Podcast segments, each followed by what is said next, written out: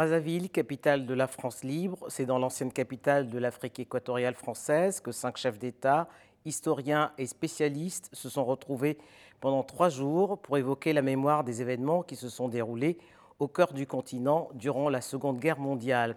Éric Deroux, bonjour. Bonjour. L'histoire de la résistance française en Afrique entre 1940 et 1944 est assez peu connue en Afrique comme en France.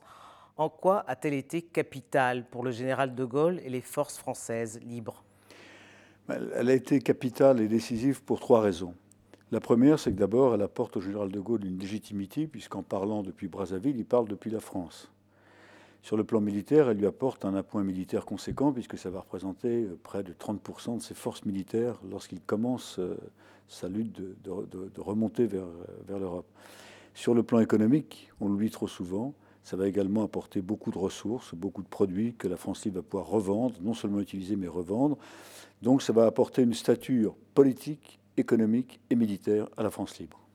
Alors, l'Afrique équatoriale française, l'AEF, hein, comme on l'appelle, a été le premier territoire à, rallier la résistance hein, euh, aux côtés du général de Gaulle. Quels étaient les enjeux de ce ralliement? Alors, le premier territoire à basculer, c'est le Tchad, avec le gouverneur général Eboué, qui est un personnage euh, très, très intéressant, qui, central, central, qui guyanais d'origine, donc noir, descendant d'esclaves, euh, qui est un personnage qui a beaucoup réfléchi sur l'évolution euh, de ses frères, puisqu'il a été pris entre le, entre le marteau et l'enclume. Et donc il a, il a beaucoup réfléchi à tout ça. Et pour lui, il est clair que de toute façon, en tant qu'Africain euh, d'origine, sa place ne sera pas réellement dans l'avenir que prépare la France. Et donc il participe beaucoup à rallier le général de Gaulle. Il n'est pas le seul. Hein. Avec lui, il y a son adjoint qui s'appelle Laurenti. Il y a aussi beaucoup de militaires qui basculent parce qu'ils comprennent, peut-être parce qu'ils sont en Afrique, que les enjeux de la guerre seront mondiaux. Je crois que ça, c'est essentiel. La France libre était présente sur les ondes de la BBC à Londres, mais également à, Brazzaville. Et quel a été le rôle spécifique joué par Brazzaville? Alors Brazzaville va jouer un rôle euh, déterminant, d'abord parce que c'est la capitale de l'Afrique équatoriale française, donc c'est la seule capitale française, finalement, euh, qui, euh, qui, est qui, est aux mains des, des, gaullistes et du général de Gaulle. Et Radio Brazzaville, il ne faut pas oublier qu'à l'époque, la télévision n'existe pas. La radio est un média essentiel. C'est puissant. et puissant. C'est un média que tout le monde écoute. Non seulement c'est un média qu'on écoute, mais c'est un média qui, à travers ses stations d'écoute, permet de capter des informations du monde. Je rappelle qu'il y a une censure absolument totale. Euh, les Français, et encore moins les Africains, pendant toute cette période de 40 à 44, ne savent pas ce qui se passe dans le monde. Ils ne savent pas si les Allemands sont vainqueurs en Russie ou vaincus, ils ne savent pas ce que font les Japonais, ils ne savent pas ce que font les Américains. Donc avoir une radio qui d'abord va être la voix de la France et qui par ailleurs va pouvoir transmettre des nouvelles de la guerre dans le monde, c'est évidemment déterminant. Les populations européennes qui vivent en Afrique, par le biais justement de la radio, étaient au courant de ce qui se passait. Mais que savaient les populations africaines de ce qui se passait à la fois sur le continent et surtout en métropole? Alors, euh, la question que vous posez est déterminante, parce qu'il est clair que quand on dit le Congo rallie ou le Tchad rallie, ce sont des pays colonisés qui rallient. Donc, quelle est exactement la perception qu'a, je dirais, l'indigène, puisque c'est le terme à l'époque, c'est-à-dire le sujet soumis au code de l'indigénat Quelle est sa perception exacte de la guerre? Ça a été une dimension de ce colloque à Brazzaville, justement, de savoir quelles étaient les perceptions on est assez peu informé. On sait simplement qu'on euh, est dans une position de domination coloniale et que par conséquent les populations décident peu de leur sort, de même que les tirailleurs sénégalais, c'est ce qui va faire leur grandeur. Alors sénégalais, c'est un terme générique, en réalité qui recoupe absolument les Tchadiens, les Congolais, les, Congolais, parce qu'on sait qu'il y a beaucoup de Congolais qui sont qui ont les, les Centrafricains, donc c'est un terme générique. Mm. Mais ces tirailleurs, je trouve que leur grandeur, c'est qu'ils suivent leur chef. Ils certains d'entre eux sont conscients des enjeux, je dirais les petits gradés ou les, officiers subalternes, mais l'essentiel des tirailleurs suit leur chef, euh, parce que je crois que si leurs chefs savent leur expliquer quels sont les enjeux de cette guerre, il y a eu des publications françaises hein, qui, disent par exemple Hitler, euh, c'est pas bon, la France c'est bon, etc. Des choses assez simples qui expliquent aux tirailleurs quels sont les enjeux. Euh, voilà.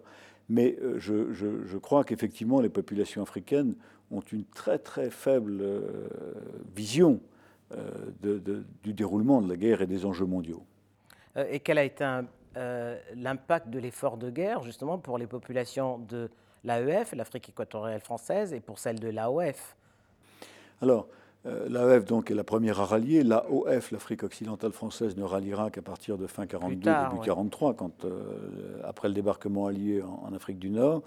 L'effort des populations a été important. Dans l'AEF, on sait que par exemple, il y a une, une importante collecte de, de caoutchouc au Congo, au Gabon, une importante collecte de coton au Tchad, de bois au Cameroun. Chaque, colonie a été sommée de produire non seulement pour l'effort de guerre, mais je vous le disais, pour la revente, qui va assurer des devises. La France libre n'a pas d'économie, elle n'a pas de rentrée.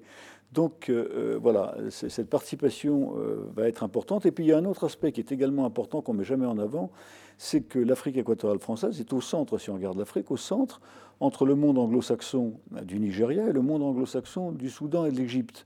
Et c'est donc un trait d'union extrêmement important sur le plan aérien. Par exemple, il y a des milliers de rotations aériennes qui vont, se faire à travers là. Le port de Douala, les ports de Douala et de, Pointe-Noire vont jouer des rôles extrêmement importants parce que la guerre, elle, se fait aussi sur le continent africain, elle se fait aussi du nord vers le sud et de l'est vers l'ouest. Et, l'effort de guerre de l'Afrique occidentale française? L'effort de guerre de l'Afrique occidentale va venir plus tard, donc à partir de 1942. Il va d'abord être important de 40 à 42, puisque étant euh, pétainiste, l'Afrique occidentale va fournir évidemment beaucoup de matière en particulier en arachide, en huile, etc., à la France qui est exsangue. Et puis à partir de 1942, l'Afrique occidentale va aussi produire tout ce qu'elle peut produire en termes de ressources agricoles, en termes d'un certain nombre de, besoins de minerais dont a besoin la France à ce moment-là pour continuer en particulier, mais pas seulement pour l'approvisionner. Je le disais, c'est important pour être vendu sur le marché mondial, pour rapporter des devises à la France, à la France combattante. La conférence de Brazzaville, elle, euh, s'est tenue euh, du 30 janvier au 8 février 1944. Euh, hein. Elle avait pour but de mieux organiser le, système colonial. Est-ce qu'elle n'a pas également servi de catalyseur pour les indépendances, bien que les populations n'aient pas été conviées? Parce qu'elles ont envoyé un cahier de doléances, c'est tout, mais elles n'ont pas participé. Les populations n'ont pas participé effectivement à la conférence de Brazzaville. Simplement, il y, a un homme important dans la conférence de Brazzaville, c'est le gouverneur Eboué. Et Bouéla a nourri ce cahier de doléances, il y a un certain nombre de choses, et il, insiste, il revient très fréquemment dessus, parce que De Gaulle, en fait, vient l'inaugurer, prononce un discours et s'en va. Ce sont les travaux euh, ensuite qui vont être importants. Euh, il est clair que si la population n'y a pas été associée, je dirais qu'il y a peut-être une petite graine qui a été mais, mais n'allons pas plus loin, parce que je crois que la conférence, de Brazzaville a été un petit peu emblématisée ensuite comme le point de départ euh, des émancipations africaines. Je crois que c'est une petite pierre sur la route qui va conduire aux émancipations. Alors, vous parliez de la prise de conscience de la France du rôle qu'ont joué euh, les colonies, mais en retour, qu'ont-elles obtenu Bien, en retour, les colonies euh, n'ont pas obtenu à court terme grand-chose. Euh, c'est clair. En revanche, euh, l'abrogation du Code de l'indigène en 1946 et la remise en cause, euh, par exemple, du, travail forcé, hein, qui était une des demandes explicites du gouverneur Eboué, sont mises en œuvre. c'est important. mais c'est vrai qu'il ne faut pas oublier que 1946, 1945, 46, euh, éclate euh, des résistances en Afrique du Nord, éclate la guerre en Indochine, éclate des manifestations très rapidement qui viennent d'une révolte à Madagascar. Et euh, la France est confrontée à, son union française qui explose. Et il faut bien voir qu'à l'époque, l'obsession de la France, c'est d'abord de rétablir sa souveraineté nationale, hein, y compris le général de Gaulle. On rétablit d'abord la France dans son espace géographique d'avant-guerre, et ensuite on va discuter. Et on voit bien que ce décalage entre cette obsession de la France, qui a été vaincue dans des conditions assez euh, terribles en 1940, euh, eh bien, prime sur l'écoute qu'on va donner aux populations qui viennent de combattre. Et quelles sont les, les personnalités africaines qui émergent à ce moment-là? En Afrique équatoriale française, y a, en dehors des bouées.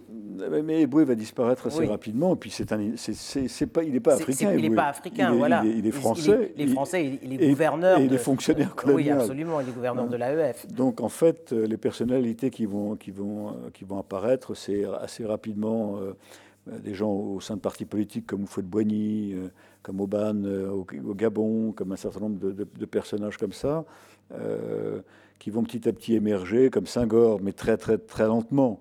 Euh, mais ce courant existe. Au Cameroun aussi. Au Cameroun, Au Cameroun des aussi, avec, extrêmement euh, importants. oui. euh, et puis, il y a toute une génération qui, qui va émerger.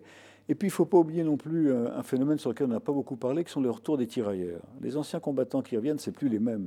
hein. Souvent, certains sont partis depuis 30 1938, depuis 1939. Et donc, ils reviennent soit qu'ils aient été prisonniers des Allemands, soit qu'ils aient combattu au sein de la- de l'armée de la France combattante, sont plus les mêmes. Ils ont vu autre chose. Ils ont vu autre chose.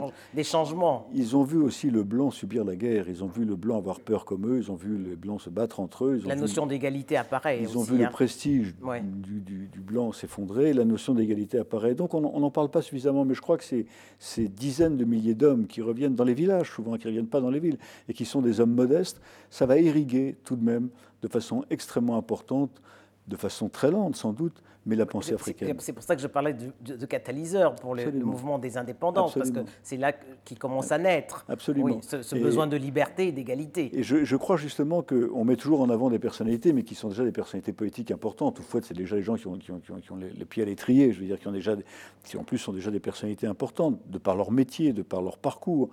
Mais je crois qu'on n'a pas assez mis en avant tous ceux qui se sont trouvés, et pas seulement les tirailleurs, on oublie les dockers sur les ports, on oublie tous ceux qui ont été au contact de l'effort de guerre. Il y en a eu- on voit bien qu'un docker célèbre, c'est Sam Ben Ousmane, avec Bien toute sûr, l'histoire qu'il a racontée. Bien sûr, eh bien, on, voit- bien que tous ces hommes, tout de même, la réalité de la guerre les fait évidemment totalement regarder le monde et les fait totalement évaluer. Et je crois que ça aussi, c'est très difficile aujourd'hui pour un historien, parce qu'il y a eu très peu de travaux, fait, très peu de collectes euh, euh, de, de- de témoignages, mais je crois que c'est déterminant. Alors le colloque euh, qui, vient de, s'achever à Brazzaville avait pour thème De Gaulle et, Brazzaville, une mémoire partagée entre la France, le Congo et l'Afrique. Que reste-t-il aujourd'hui de cette mémoire sur les événements au Congo et en Afrique? Alors, euh, ce, colloque a mis en avant d'abord un certain nombre de, communications d'historiens, avec toujours, je dirais, ce partage euh, un peu ambigu pour moi entre mémoire et histoire. Il est clair que l'histoire, euh, c'est un travail scientifique, la mémoire, c'est un travail politique, et on l'a vu dans le cas de ce colloque, euh, il y avait un partage des deux. Euh, mais il y a eu des expositions en ville, il y a eu des, monuments qui ont été restaurés, il y a eu de très très belles expositions de photos, de cartels avec des grandes affiches qui représentaient des photos d'époque sur les lieux emblématiques de la France libre au Congo. Euh, beaucoup de- beaucoup d'élèves ont été sensibilisés, des professeurs sont venus, il y a eu pas mal de communication dans la presse. Je crois que c'est un, c'est un coup de départ. Il ne faut pas oublier que ce colloque rassemblait des historiens camerounais, gabonais, tchadiens, centrafricains de toute l'AEF, qui s'étaient parfois jamais, euh, qui n'avaient pas eu l'occasion de, de se croiser ni de confronter leurs travaux. Donc je crois que c'est un point de départ. Je crois que c'est une, ici aussi, elle est, elle est très lente. Regardez la prise de conscience de la participation des Africains ou des Maghrébins à la guerre, elle, a mis 30 ans. Si je prends ne serait-ce que l'histoire des tirailleurs africains, dans les premiers temps de- des indépendances, ils étaient un peu regardés avec suspicion. Ça avait été des collaborateurs des Français.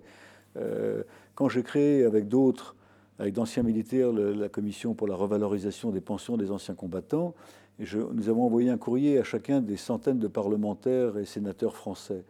Euh, je ne sais pas combien ils sont, 8 ou 900. On a reçu cinq réponses. Et puis à Brazzaville, il y a un symbole, c'est la case de Gaulle. Ah, Non seulement la case de Gaulle, il y a beaucoup de symboles à Brazzaville. Il y a la case de Gaulle, il y a tous les monuments, il y a Radio Brazzaville, enfin on sait où c'est, il y a le bâtiment du, du où a eu lieu la conférence de Brazzaville. La ville de Brazzaville est parcourue de témoignages du général de Gaulle. C'est intéressant d'ailleurs parce qu'il y a eu une très belle communication de, de Bernard Toulier, spécialiste de patrimoine et d'architecture. Euh, Eboué a eu à cœur de faire de Brazzaville, capitale de la France libre, une vitrine. Et donc, il y a énormément de bâtiments qui se sont construits de 1940 à 1945, et puis ensuite. Donc, c'est intéressant parce que Brazzaville euh, est à la fois au propre et au figuré la capitale symbolique de la France libre. Merci, Éric Deroux. Merci.